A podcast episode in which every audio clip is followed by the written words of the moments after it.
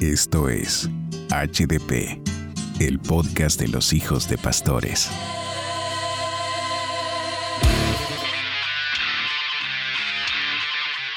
Saludos a los que nos escuchan a través de las diferentes plataformas, ya se llame Spotify, Google Podcast, Apple Podcast o Amazon Music, no importa donde nos estés escuchando, qué bueno que hoy estás conectado a través del podcast HDP. Y es parte de nuestra naturaleza cometer errores, faltas y pecar. No por ser líderes o ser pastores o hijos de pastores, estamos exentos. Sin embargo, es muy delicado cuando alguien que es líder necesita ayuda porque debe encontrar en quién confiar. Es por eso la necesidad de conocer la opinión de expertos y también de profesionales que también practican la fe cristiana. Y es por eso que en esta edición me acompaña Iván Monzón. Iván, ¿cómo estás? Es un gusto saludarte y darte la bienvenida al podcast HDP. Hola Josué, y qué, lindo de verdad poder estar con ustedes compartiendo em, y espero que, bueno, no se puede hacer un diálogo directamente, pero esperamos que tu corazón esté conectado de tal manera con nosotros que puedas estar dialogando junto con nosotros en, tu interior, ¿verdad? A, lo largo de ese tiempo que conversemos. Gracias por tu confianza, José, realmente lo valoro. Al contrario, gracias a, ti por darnos de tu tiempo, sé que pasas muy ocupado. Eh, Iván es eh, guatemalteco, ¿verdad? Es obviamente un hijo de Dios, es casado con una hija de misioneros, es psicólogo, misionero a tiempo completo y director del programa de cultura juvenil y reducción de riesgo de Fundación Doulos, él es profesor también del Instituto Online de 625, ha realizado cientos de publicaciones en libros y distintas plataformas educativas y ahora pues juntos vamos a hablar el tema ¿Con quién me confieso después de pecar? Parece un poco... ¿qué decirlo esto? Un, tema un poco como, como de la Iglesia Católica, ¿no? Porque a veces nos, nos remontamos a eso y como que el confesar es eh, fuera de la iglesia cristiana, pero en el texto bíblico, de hecho, encontramos eh, el respaldo para lo que hoy vamos a hablar. Pero antes de entrar al tema, me llama la oh. atención, Iván, eh, casada con una hija de misioneros. A ver, contame un poquito cómo es que tú te casas con una hija de misioneros, porque de hecho voy a realizar un tema más adelante, porque a veces se estandariza esto de que un hijo de pastor se tiene que casar con una hija de pastor, un hijo de misionero con una hija de misionero. como que la iglesia te dice, no, esto tenés que hacer, esto no, pero a ver, comentame cómo es que se da ¿Cómo, cómo, cuadra esto en el mapa? Pues vieras que, bueno, actualmente, de hecho, te iba a comentar que también eh, yo estoy como director de una red muy grande de ministerios que se llama CMT, Centro para la Misión Transformadora. Y ahí trabajamos con más de, entre 30 y 50 ministerios urbanos de, que trabajan en contextos de alto riesgo. Y uno de los, de, los, de los temas, de los tópicos en algunos de los ministerios con los que hemos trabajado ha sido precisamente el trabajar con hijos de pastores. Hay una asociación de hijos de pastores con las que he tenido mucha, mucha cercanía. Qué interesante. Eh, trabajando directamente temas de acompañamiento pastoral. Y esto me lleva a tu pregunta, ¿verdad? Este, entonces, eh, ¿cómo hice para, para que me dejaran entrar a ese, a, ese, a ese lugar, ¿verdad? ya, ya, a ese estatus, ¿verdad? Tan pues, angelical. te cuento, yo, la verdad es que te quiero contar que pasó algo. Eh, mi esposa, pues al ser hija de misioneros y, y de personas muy reconocidas en, en Guatemala eh, y a nivel de América Latina también en el campo de la teología, pues resulta que em, yo me di cuenta que muchos muchachos estaban interesados y ella después me lo compartió, pero en cierta forma como que eh, asustaban un poquito la idea de, no sé, ¿verdad? De, cumplir con algún tipo de, estándares o de condiciones, ¿verdad? O con alguna cosa. Y en parte, ¿verdad? pudieron haber muchas otras cosas, pero en parte algunas, algunas personas pues no se animaron, ¿verdad? No se animaron este, mi, mi suegro pues tiene una mirada muy, muy de Medio Oriente, ¿verdad? Porque él, él es, es, de Medio Oriente y, y tiene así su barbita larga y usaba siempre, usa siempre el traje negro. Entonces, no sé si a lo mejor, eh, pues esto asusta, ¿no? Entonces, eh, al final, eh, y pues una persona muy, muy elocuente para hablar. Yo creo que eso asusta muchísimo, ¿eh? Su, su, su nivel de conocimiento y, vos lo ves exponer y es como... Oh.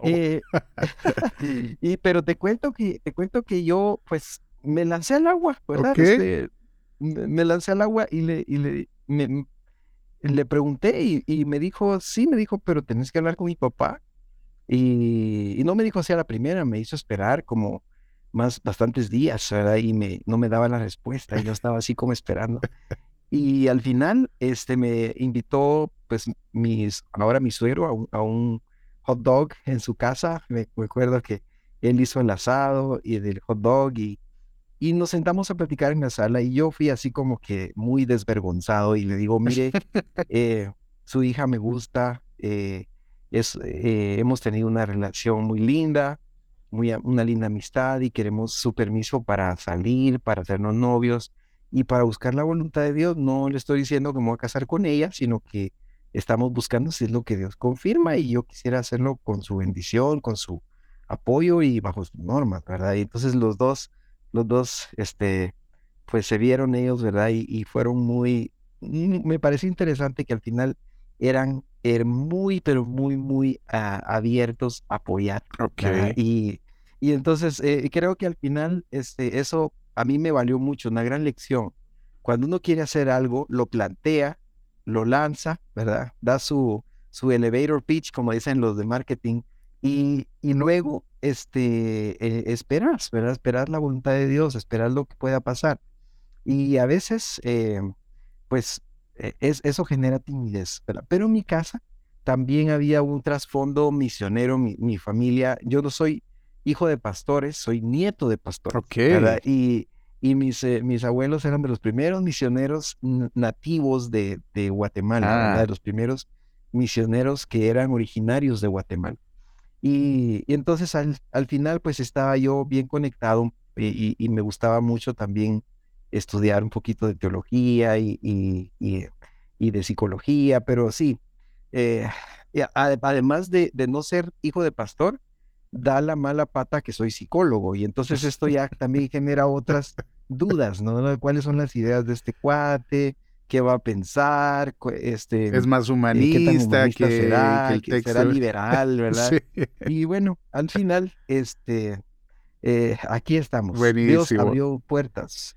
Y bueno, se trata de lanzarse al agua a veces. Ese es un, buen consejo que, es, que dejas ahora, ¿eh? Muy bueno, me alegra muchísimo. Y gracias por compartirnos también un poquito de tu experiencia, porque, porque sí, a veces suceden ese tipo de situaciones en las que eh, nosotros mismos como que colocamos a, las personas en, un nivel en el que realmente ellos ni ellos mismos se han puesto, sino que nosotros los colocamos ahí y decimos, oh, son intocables e inalcanzables, pero eh, nos dejas una gran lección eh, hoy día para todos los que nos escuchan. Santiago 5.16, mi querido Iván, entrando un poquito al tema, dice, recordemos que el tema que vamos a tratar ahora es, ¿con quién me confieso después de pecar? Dice, por eso confiesen unos a otros sus pecados y oren unos por otros para que sean sanados. La oración del justo es poderosa y eficaz y em, lo encontramos, repito, en el libro de Santiago 5.16. Ahora, según tú, Iván, ¿quiénes deben ser esos, esos unos a otros? ¿Quiénes deberían de ser esos a los que nosotros tomando desde la perspectiva desde hijos de pastores, ¿no? Eh, ¿Quiénes deberían de ser esos unos a otros con quien nosotros tengamos la confianza de ir y, platicar sanamente, tranquilamente, en relax y decirle, mira, estoy en este problema? ¿Quiénes deberían de ser esos unos a otros? Fíjate que estoy recordando eh, el caso de un muchacho con el que estuve trabajando hace un tiempo.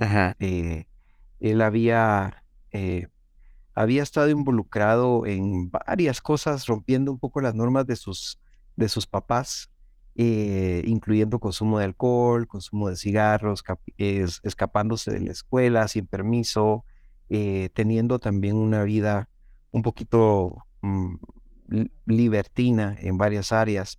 Y, mm, y, una de las cosas que, que, que, que, surgían, ¿verdad? Era la necesidad que él tenía, él tenía esa carga en su corazón, él sabía que, que e, en su forma de pensar que estaba haciendo algo mal, pero no entendía del todo este, qué era lo que estaba haciendo mal y por qué lo hacía, ¿verdad? Al final nos dimos cuenta que él tenía una necesidad muy fuerte, muy, muy fuerte de destacar, ¿verdad? Y, y al final era como siempre se había sentido aplastado por la santidad de sus hermanos, ¿verdad? Y por la, porque además los hermanos eran excelentes músicos y eran personas lindas, ¿verdad? Y eran amables, hermanitos sonrientes y, caían bien y entonces... Los hijos ejemplares. Y él era así como que, ajá, y él se sentía como que, como que no encajaba. Ah. Entonces, es interesante que a veces esa necesidad lo llevó a, hacer cosas desesperadamente buscando esa necesidad de ser diferente, de ser, de destacar por algo, aunque sea malo, ¿verdad? Y entonces resulta que platicando con él llevamos, a, usamos la, el texto eh, cuando el Señor dice que la verdad nos hará libres. Y entonces empezamos a pensar bueno, en realidad la razón por la que debemos confesar con nuestra boca es porque estamos sintonizando nuestros hechos con nuestra forma de pensar, ¿verdad? Estamos, es un primer momento incómodo y es reconocer y darle nombre a lo que está pasando. Hay una carga moral que es muy destructiva cuando no se reconoce, ¿verdad? Y eso genera una carga de conciencia, la gente no duerme, ¿verdad? Eh, y, y es por eso dice, dice Proverbios que el, el, el, el, injusto, ¿verdad? El impío, este, huye, sin que, lo, persiga. nadie lo persiga. ¿verdad? Entonces, porque hay una carga, hay una paranoia de que en algún momento me va a tragar la tierra o se va a descubrir lo que yo, lo que yo soy, lo que yo realmente soy. ¿Y qué soy? Soy una farsa. Entonces, cuando yo hablo la verdad, la farsa se acaba, porque soy auténtico. Entonces resulta que la primera persona con la que yo debo confesar la falta para empezar es conmigo mismo. Primero yo tengo que, eh, a cuentas con Dios, tomar conciencia, como dicen los psicólogos, ¿verdad? Eh, darme cuenta de, ¿verdad? Darme cuenta que al final esto ha sido una jugada, una, un, un autogol, ¿verdad? Lo que yo he estado haciendo es un autogol, me he estado destruyendo, me he estado exponiendo, he estado vendiendo parte de mi alma, a, una, a, un, a un fin. Entonces yo lo reconozco. Segundo, también debemos confesarlo principalmente y en primera línea, siguiendo el modelo de Jesús, a la persona que ofendimos. Es decir, la primer confesión no debe ser a una autoridad cristiana, no debe ser necesariamente a un líder de la iglesia o a un mentor o a un maestro. La primera confesión, después de yo haber reconocido lo que está pasando y lo que está mal, es darme cuenta que hería a alguien. Y en ese momento llegar con esa persona y tener el coraje de decirle, mira, yo he estado actuando mal y, y, te lastimé, probablemente te lastimé. Eh, por ejemplo, recuerdo un muchacho que, que le dijo a una, a una chica, ¿verdad? Yo jugué con tus sentimientos y yo sabía que tú y yo estábamos caminando una relación muy bonita, pero yo sentía que estar cerca de ti en esa relación me iba a convertir en una persona santulona que yo no quería ser.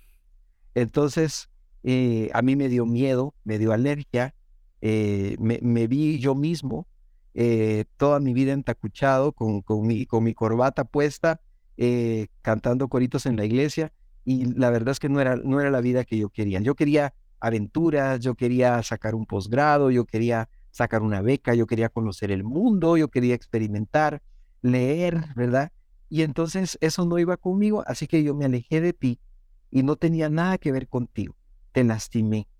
Y esa, ese reconocimiento es liberador para mí por el daño que yo he hecho, me libero de esa, de esa carga que tengo, pero también es liberador para la persona que fue ofendida. Eh, por eso es que el Señor dice que primero, si alguien nos ofende, lo primero que tenemos que hacer es buscar un diálogo con esa persona y eh, buscar ese cambio de mentalidad. Y cuando dice arrepentimiento no es sentirnos, sentirnos cucarachas, como decimos en Guatemala, por lo que pasó.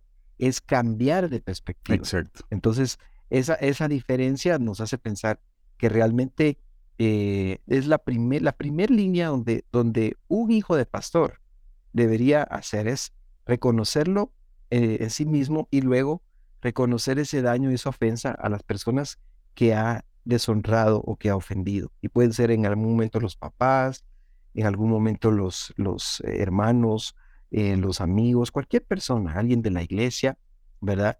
Puede decir, mira, yo fui arrogante, usted se acercó a mí, me dio un consejo y yo la, lo traté con soberbia. Y tal vez la persona ni se había dado cuenta. Y yo, yo, recuerdo un muchacho que yo lo conocí cuando éramos, eh, fuimos, eh, estuvimos juntos siendo más jóvenes en un proyecto y, y, resulta que era una organización cristiana pero yo no sabía que este muchacho había em, estudiado con mi papá en la universidad. Y entonces resulta que lo conocía y mi papá em, no era creyente. Y entonces, eh, por alguna razón, la, la, siguiente vez que yo lo volví a ver, la persona se atravesó el salón y era un, era un líder. Y atravesó el salón y llegó conmigo, me dice, Iván, mira, me alegra verte aquí, pero quiero pedirte perdón por mi testimonio, porque hace años yo hice lo que quise y, yo no sé qué sabes vos, yo la verdad que no sabía nada. Entonces, pero él sentía esa necesidad. Entonces, esas son las primeras líneas. Para mí eso va mucho antes, mucho antes, Josué, que el hecho de exponerlo al público. Para mí, una situación, un, pecado debe exponerse de una manera así al público cuando eso va involucrada una renuncia por un tema de integridad, ¿verdad? Cuando va involucrado un dejar el cargo y entonces hay que dar una explicación, tal vez sin detalles, con un espíritu de restauración y de mansedumbre, ¿verdad?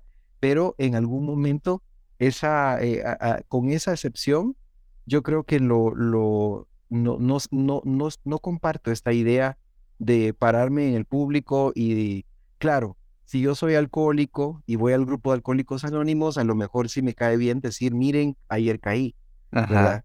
Porque eso me va a ayudar a mí a restaurarme y me van a decir que ánimo, que aguante otras 24 horas y, y eso me va a animar. Pero cuando lo que estoy haciendo es ponerme de chivo expiatorio para que me tiren piedras, ni el Señor Jesús respaldó ese modelo, ¿verdad? Entonces yo sí creo que no, no debemos tener esa necesidad de, de, de exponernos a una vergüenza humillante, porque eso, eso no nos va a restaurar. Lo que nos va a restaurar es cambiar de perspectiva y hablar principalmente con un círculo de personas con las que realmente hay un involucramiento. entonces yo sí creo que si a mí un hijo de pastor me dice, mira, cometí este pecado y este pecado y esto y, y causé este daño, yo realmente lo aprecio y lo recibo como algo personal que la persona decidió darme. Eh, entonces lo que yo quiero es restaurar a esa persona o apoyarle en su restauración, eh, no tanto sentar un precedente en la iglesia, ¿verdad? o, no sé, espantar, como dicen por acá en Guatemala, espantar con el petate del muerto a todos los demás por si acaso estaban pensando hacer lo mismo, ¿no? Ok, eso, eso, eso es muy interesante lo que, lo que acabas de plantear, porque casi siempre eh, creería yo que cuando cometemos una falta, por lo mismo que tú dices, por la carga moral que quizás podamos tener, lo primero que buscamos es eso, ¿no? Desesperadamente, ¿cómo, cómo nos liberamos de esta carga? ¿Cómo nos liberamos de, de esta presión que yo siento que tengo que liberarme? Y en lugar de buscar estos pasos que son muy acertados, como es el hecho número uno, eh, caer en cuenta conmigo mismo y decir, ok, la regué, vamos a cambiar de dirección y vamos a, hablar con Dios, ya que la regamos y que vamos a seguir avanzando. Y dos, con la persona que ya lo decías tú, la persona ofendida. Ahora, también mencionaba sobre grupos que pueden de repente servir de apoyo, eh, dependiendo la situación. Por ejemplo, pongamos algo hipotético, en el área sexual. ¿Ya? Un hijo de pastor tiene problemas en el área sexual, digamos que en la iglesia, digamos que hay un, un apoyo, un grupo de apoyo para eso.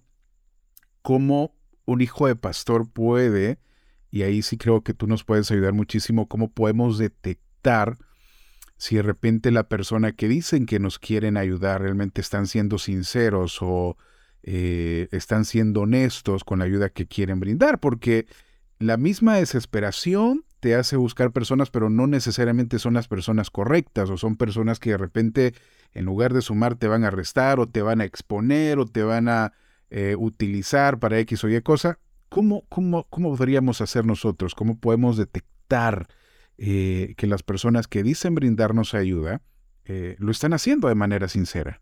Bueno, yo quiero decirte que los jóvenes hoy día tienen una habilidad extrasensorial increíble para detectar la honestidad en una persona. Ok.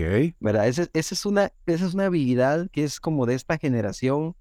es es una, una sensibilidad increíble para darse cuenta cuando alguien es honesto y cuando alguien está siendo transparente y cuando alguien está, está metiendo casaca, como dicen, como decimos en Centroamérica, ¿verdad? Que estamos dando nada más para poder sacar información y luego llevarla a los papás, o para poder sacar información y luego chismosear, o simplemente hay personas narcisistas en el ministerio eh, que tienen una tendencia de querer crear simpatía y querer impresionar a, los, a las personas a las que aconsejan, ¿verdad? Yo recuerdo que busqué una consejería en una ocasión, este, recién iniciando mi ministerio, eh, busqué la consejería con un, con un líder eh, y este líder, este, pues yo me abrí en mi corazón y le compartí un poquito de la inquietud que yo tenía de buscar ir más allá en las misiones, de poder trabajar eh, en, en, una experiencia que integre mi, mi vida académica, ¿verdad? No le, no le hablé de algo como quien dice, mire, caí en este pecado, pero, pero cuando vos, cuando vos me abrís tu corazón a alguien, porque tenés tu corazón hecho una gelatina, porque no sabes qué decisión tomar y tenés emociones encontradas y estás en un proceso de cambio, vos esperás que la gente respete un poco esa parte. Y esta persona, pues platicamos y estuvo ahorita la plática. Saliendo de la plática, esta persona busca a alguien y le dice, mira, hermano, acabo de tener una conversación de consejería de esas conversaciones que me encanta tener con el hermano. Yo estaba así como, ¿qué? Era, nunca más le volví a soltar prenda a esta persona. Nunca más. Claro.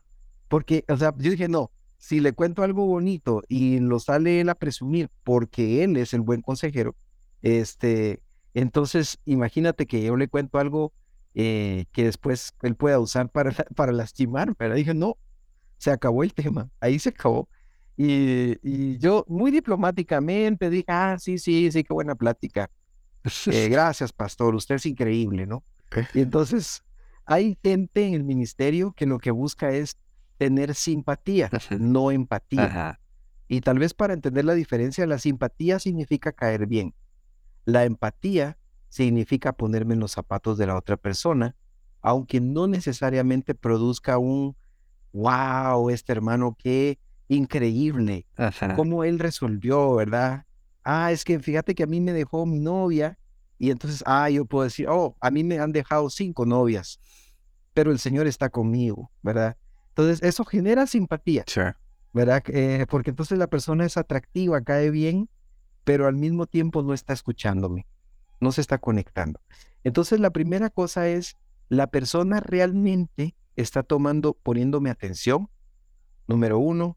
Número dos, la persona realmente está asegurándose de que entiende lo que yo le estoy compartiendo y su lenguaje corporal es sincero, ¿verdad?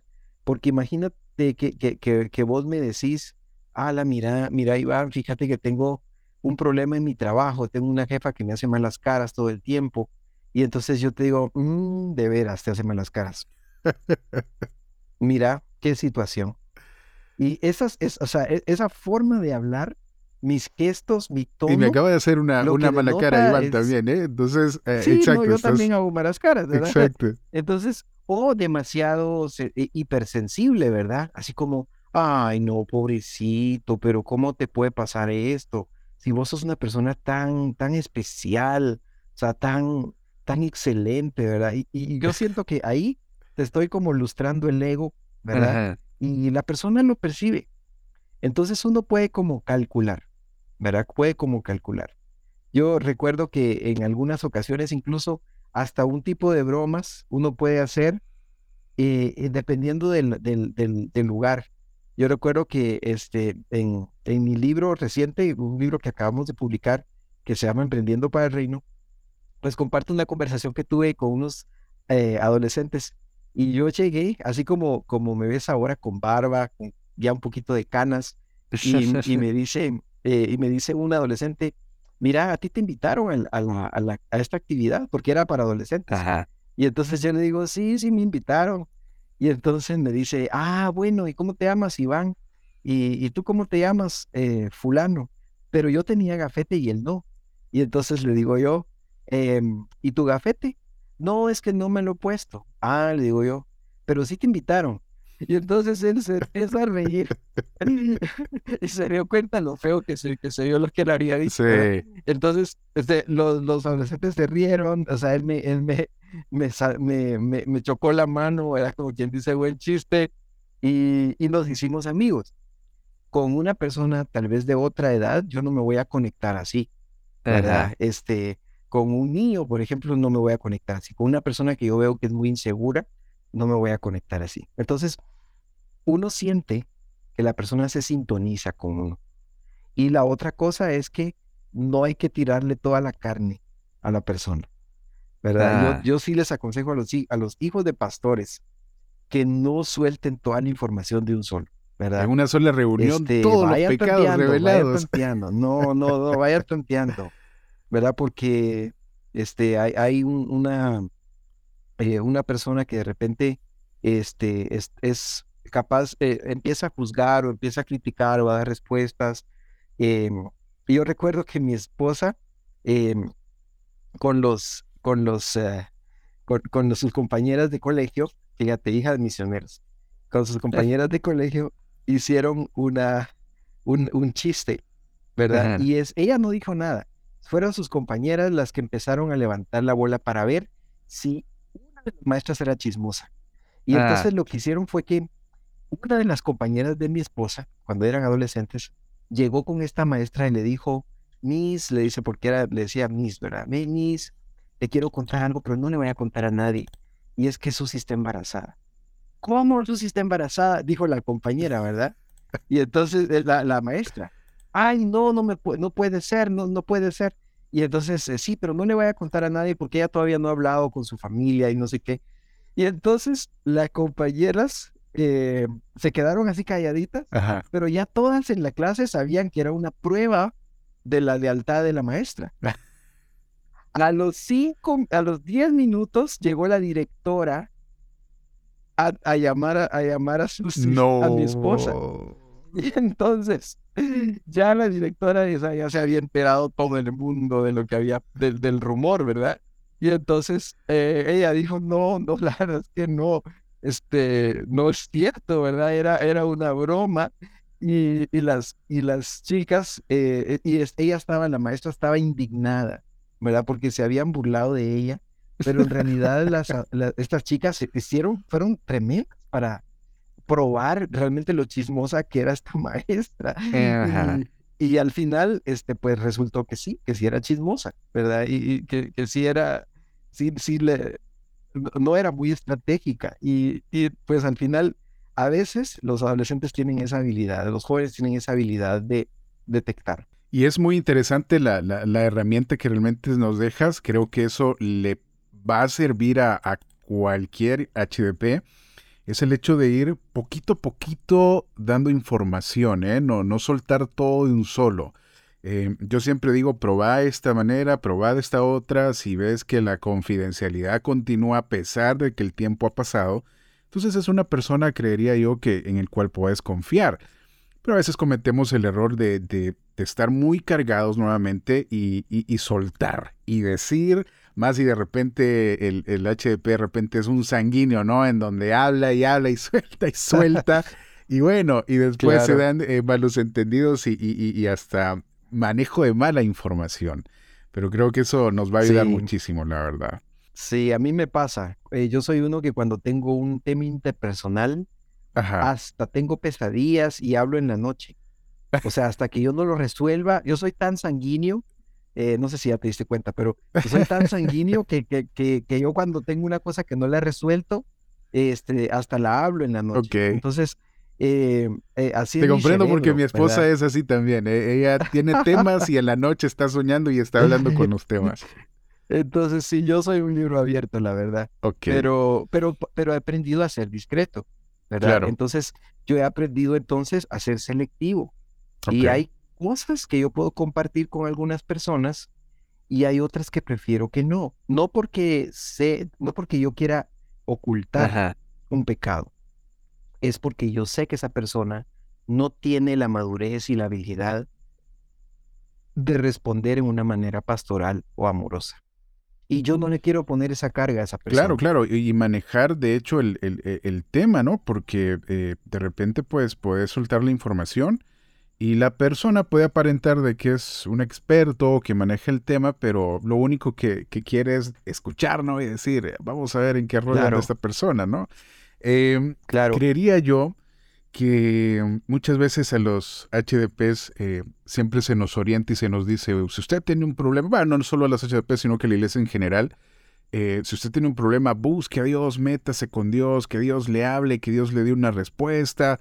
Y yo soy de ese tipo de escuela, ¿no? Que, que me decían, eh, hijo, si usted tiene un problema, Dios está para resolverlo. Ok, amén, y qué bueno, pero necesitamos muchas veces esa ayuda de una persona, de alguien eh, tangible, de alguien que hable de parte de Dios eh, y nos diga, pues mira, brother, necesitas, creo yo, hacer esto, o te sugiero hacer esto otro. ¿Tú qué le dirías a un HDP que de repente ah, quiere buscar ayuda eh, con un psicólogo porque quiere tratar situaciones muy personales?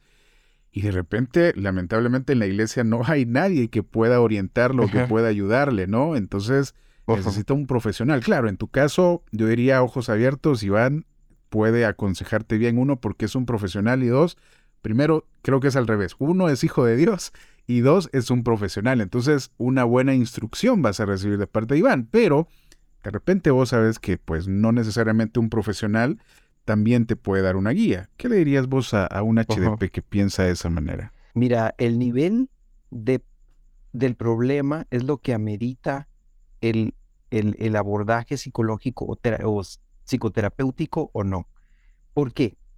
Si la persona lo que tiene es una situación de contexto, de momento, una decisión importante, eh, digamos, que, que no es algo que, que, que, está afectado su sistema de personalidad, su sistema de pensamiento, sus esquemas. Eh, por ejemplo, eh, manejo, el manejo de un duelo, por ejemplo. Este, alguien que ha tenido una pérdida, se siente mal, está muy desanimado, eh, pues yo creo que ahí lo que necesita es una comunidad de soporte, un tiempo para procesar el duelo y pues a lo mejor sí, una, una, una o dos sesiones de consejería en el caso de que, la, de que no se logre levantar después de un tiempo, ¿verdad? De una pérdida. Sin embargo, el problema está cuando hay cambios que son a nivel sistémico en, el, en, en la mente y en el corazón. Por ejemplo, una persona que tiene una creencia profunda de que no merece ser amada y que no hay nada en el mundo que le haga cambiar de esa sensación. Se va a sentir deprimida, va a empezar a desarrollar problemas, pero estos problemas tienen un origen en una estructura de pensamiento. Y esa estructura de pensamiento ya se ha instalado y tiene todo un mecanismo de acción. Como yo siento que no, no, no, no, no merezco ser amado, entonces me pongo a servir a otras personas, porque creo que si soy útil, me van a amar y si no soy útil no me van a amar. Por lo tanto, todo mi esquema de vida eh, se basa en tener una vida llena de estrés, al estilo Marta, ¿verdad? Una vida llena de estrés, de activismo, de actividad, y yo me victimizo y al final lo que, lo que estoy produciendo es satisfacer esa necesidad que yo tengo de sentirme amado a través de la manipulación de otras personas. Entonces hay gente sirviendo en la iglesia súper abnegados que hacen un excelente trabajo con la, con la motivación equivocada. Entonces te das cuenta que ahí hay algo en el fondo que está mal, Hay algo que, que está mal y eso sí requiere poner las piezas, los engranajes en la mesa y tener un abordaje como más cuidadoso, ¿verdad? Lo que la psicoterapia hace es que hace un abordaje más integral, más cuidadoso de la pedagogía interior. Cómo nuestro, nosotros llegamos a aprender cómo somos nosotros mismos, cómo es el mundo y, a definir reglas. Y a veces esas reglas no son funcionales y vienen de familias disfuncionales o de, o de experiencias traumáticas. Y cuando eso pasa, pues no está mal. Ahora, yo, te, eh, yo te, te, comento, incluso he recibido muchas, em, con mucha frecuencia la idea de que si, eh, si yo soy cristiano tengo que ir a un psicólogo cristiano porque si no me va a meter eh, ideas de tal o cual tendencia, ¿verdad? Y, y, ahora me, va a lavar el, me, va, a lavar el coco, ¿verdad? Ah. Yo te puedo decir, a, aún en un estado hipnótico, con esos hipnotistas que hacen eh, argucias con la mente y que te logran relajar al punto de que te, de que te pongan a hacer payasadas en público, nunca, por poderoso que sea un hipnotista, va a lograr que hagas algo en contra de tus principios más básicos, ¿verdad? Ni, ni aún en estado hipnótico, ¿verdad? No digamos en un estado consciente. muy, rara vez eh, alguien va a usar hipnosis en una terapia, ¿verdad? Claro. Lo que, lo que vamos a usar básicamente es un diálogo, ¿verdad? Y entonces la persona cristiana puede acudir con un buen profesional y si es un buen profesional, este profesional va a entender y respetar las creencias de esa persona. Eh, y entonces, incluso yo te diría, ¿verdad? Es para romper un poquito los mitos, ¿verdad?